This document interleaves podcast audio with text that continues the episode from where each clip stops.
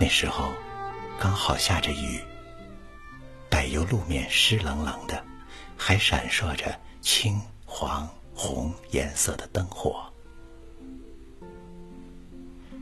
我们就在骑楼下躲雨，看绿色的油桶孤独的站在街的对面。我白色风衣的大口袋里有一封要寄给在南部母亲的信。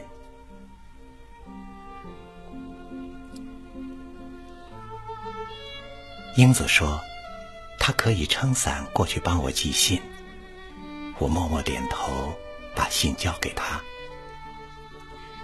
谁叫我们？只带来一把小伞呢。他微笑着说，一面撑起伞，准备过马路。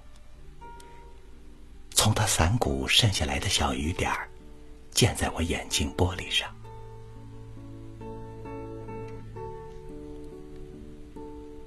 随着一阵尖锐的刹车声，英子的一声轻轻的飞了起来，又缓缓的飘落在湿冷的街面。好像一只夜晚的蝴蝶，虽然是春天，好像已是深秋了。他只是过马路去帮我寄信，这简单的动作却要叫我终生难忘了。我缓缓睁开眼，茫然站在骑楼下，眼里裹着滚烫的泪水。世上所有的车子都停下来，人潮涌向马路中央。没有人知道，那躺在街面的，就是我的蝴蝶。时，它只离我五公尺，竟是那么遥远。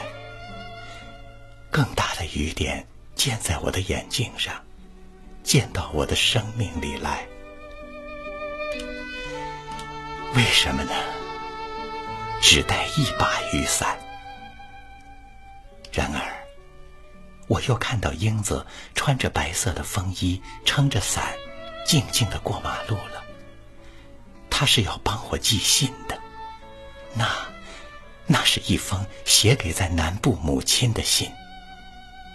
我茫然站在骑楼下，我又看到永远的英子走到街心。其实，雨下的并不大，却是我一生一世中最大的一场雨。而那封信是这样写的：年轻的英子，知不知道呢？妈，我打算下个月和英子结婚。